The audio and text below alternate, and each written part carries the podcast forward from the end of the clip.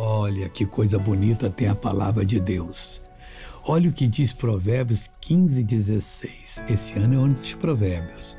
Melhor é o pouco com o temor do Senhor do que um grande tesouro onde há inquietação. Com esse povo, esse pouco, você tem saúde, você tem paz, você sabe que muita doença por causa da perturbação da mente, agitação.